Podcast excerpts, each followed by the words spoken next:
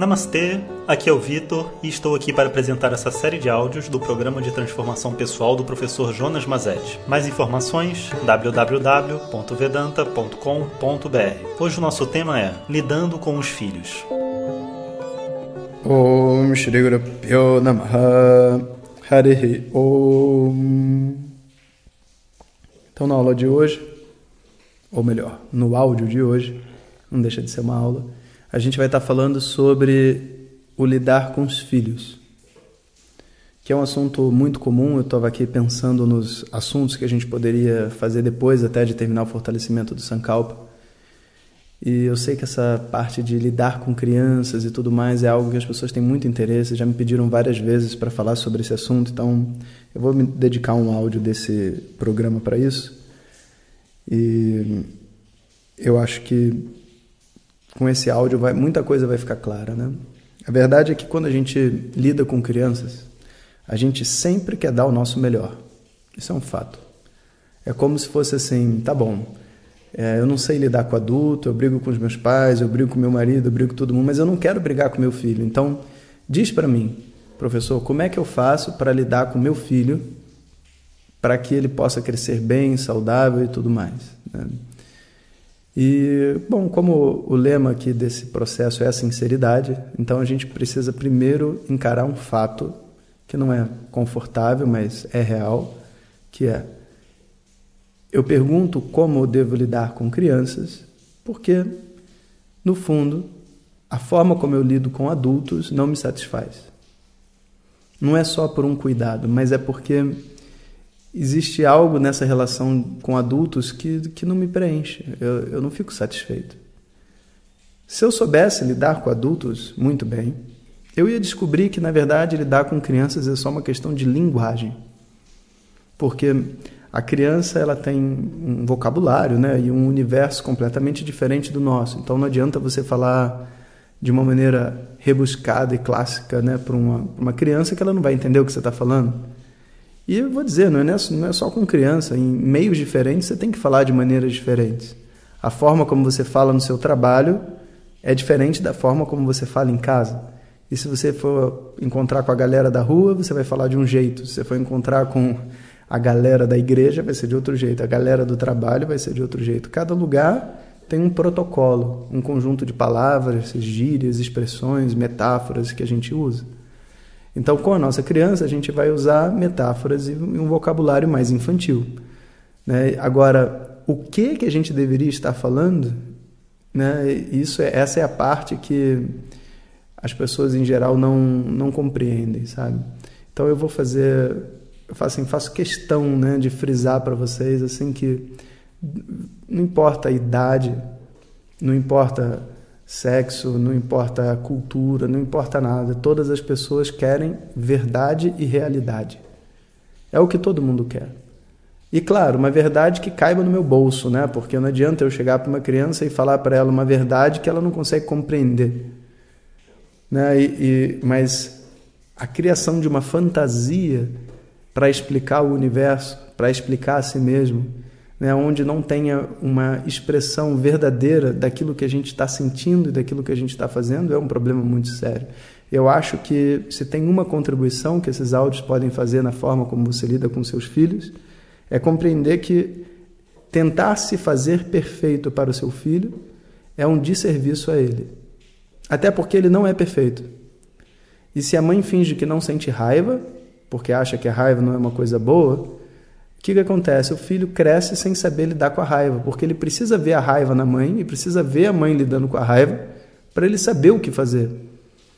E lidar com a raiva não significa suprimir, oprimir, sabe, esconder, sufocar, abafar a raiva, não.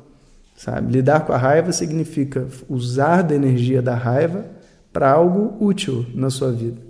E quando você expressar a raiva, que seja um show, mas que você não transforme ninguém numa vítima por causa do seu próprio sentimento, da sua própria raiva. A inveja, a mesma coisa. A gente sente inveja. Por quê? Porque o ser humano naturalmente é competitivo. Toda vez que você tiver um igual, você se compara.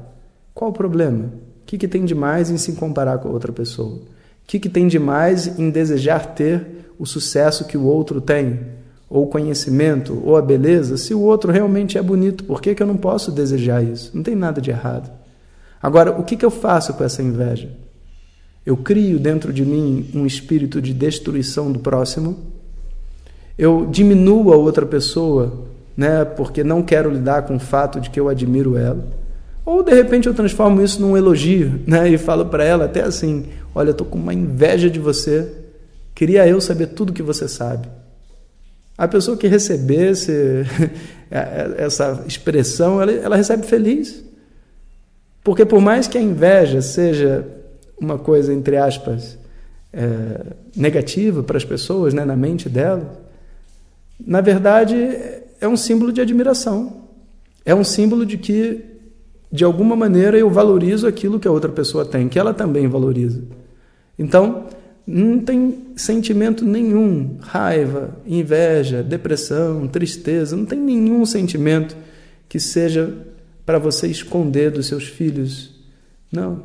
Você só precisa explicar para eles o que está acontecendo. Quanto mais você explicar, quanto mais sincero você for, mais inteligente o filho fica. E olha que as crianças aprendem rápido. Inclusive, se você tentar esconder dela como é que você está se sentindo, você começa até a se tornar uma vítima dela, porque ela sabe que tem alguma coisa acontecendo, ela sabe que você está tentando esconder e agora ela manipula você. Né? Então, a gente quer ter relações reais, não importa se seja com uma pessoa mais velha ou que seja com uma criança.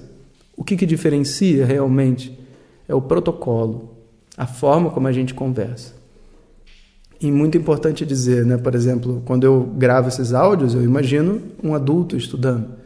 Então, provavelmente, um, um adolescente, no início da sua adolescência, não vai se beneficiar desses áudios. E não é porque não, não é bom para ele, mas é porque, de verdade, não está numa linguagem que ele se identifica. O que você pode fazer, por exemplo, né, se você gosta desses áudios, dessa, desse conhecimento e gostaria que seu filho escutasse, você pode fazer uma releitura de tudo que eu estou dizendo e que você está aprendendo para uma linguagem onde essa pessoa entenda o que está sendo dito, com exemplos voltados para a realidade dela. Mas aqui é uma observação muito importante, porque nesse momento, né, o conhecimento de Vedanta ele está diluído. A gente está recebendo ele aqui em cada áudio desse como uma homeopatia. Então ele não faz mal a ninguém. Ele só nos faz assim ir melhorando, sabe, e vendo outras perspectivas de nós mesmos. Mas o conhecimento de Vedanta em si quando a gente estuda numa turma regular, como eu estudei aqui no Brasil e depois na Índia, lá por quatro anos, sabe? É, ele é muito forte e ele precisa que você tenha uma vida estruturada. Então, realmente, o estudo de Vedanta em si não é aconselhado para uma pessoa com menos de uns 25 anos, que não tenha pelo menos uma estrutura de trabalho, sabe? De ter completado uma, uma etapa da vida onde já tem uma certa independência dizem que até atrapalha a pessoa no próprio crescimento dela como pessoa, sabe, na sua identidade, a criação da sua identidade. É, e é bom dizer isso, né? Porque às vezes as mães acham que ah, seria tão bom se meu filho estudasse. Não, não, não. Esse conhecimento não é para o seu filho, esse conhecimento é para você. Né? E por mais que a gente queira o bem deles, a gente tem que deixar eles viverem o momento que eles precisam viver. O que eles precisam da gente nesse momento de crescimento é a nossa verdade a nossa vulnerabilidade, a nossa entrega e o nosso amor. Então, essa é a, é a nossa força ao lidar com crianças. É ser verdadeiro. E é isso que vai fazer essa criança confiar em você para o resto da vida. Porque você mantém uma linha. E às vezes ser verdadeiro não é só dizer o que está sentindo e o que está pensando, mas é também falar sobre os seus erros, sabe? Às vezes a gente julga as pessoas errado, às vezes a gente cria monstros, né? Tipo assim, o pai se separa da mãe, aí cria a mãe como um monstro, o pai como outro monstro. Tipo, não é algo verdadeiro. E a criança sente isso também. Que tudo está sendo dito porque você está com raiva, porque você se sente mal amado, aquelas histórias todas que a gente já conhece. Né? Então a gente tem que ter uma honestidade também a nível emocional, sabe? De dizer para a pessoa. E até voltar atrás certas coisas, falar, realmente eu me excedi. Né? Tudo isso por mais que aparentemente a gente não seja a pessoa perfeita para o filho, é a perfeição que uma pessoa imperfeita precisa. É a perfeição de você ser um ser humano que erra. Né? Então, essa realidade é o que a gente precisa passar para as novas gerações. Então, eu fico muito feliz e até sei que muitos, muitas pessoas mais novas escutam os áudios também e estão ajudando, fico feliz por isso, né?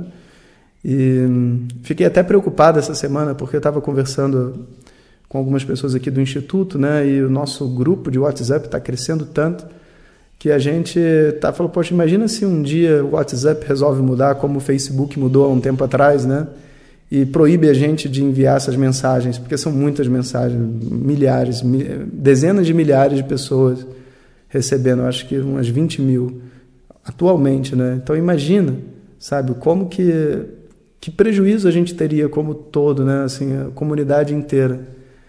Eu estou pensando em alguma alternativa para isso. De repente a gente fazer algum tipo de app ou alguma coisa que não dependa mais de nem de Facebook, nem de WhatsApp, nem de YouTube, né? Todos esses lugares, YouTube ou Facebook, a gente tem canais, mas em nenhum desses canais a gente tem o alcance que o WhatsApp tem. Isso é uma coisa muito legal, mas ao mesmo tempo eu me sinto é, vulnerável, né? Então eu estou pensando em alguma maneira da gente resolver isso. Em breve eu vou dizer para vocês.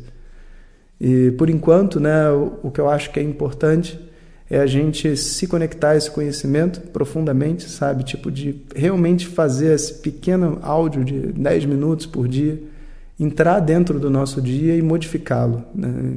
E naturalmente as pessoas em volta da gente, os nossos familiares, os nossos filhos também vão receber essa energia. E assim a gente vai propagando esse conhecimento. Então, vamos juntos, né? Que o caminho está bom e a energia está boa. ॐ सहना भवतु, सहनौ भुनक्तु, सह वीर्यं करवावहै, तेजस्विनावधीतमस्तु मा विद्विषावहै। ॐ शान्तिः शान्तिः शान्तिः। Obrigado a todos e fiquem ligados. Se você deseja receber diretamente nossas mensagens no seu WhatsApp, peça para quem te encaminhou este áudio para compartilhar o nosso contato e nos envie a mensagem Quero receber. Mais informações www.vedanta.com.br. Até o próximo áudio. Om Tat Sat.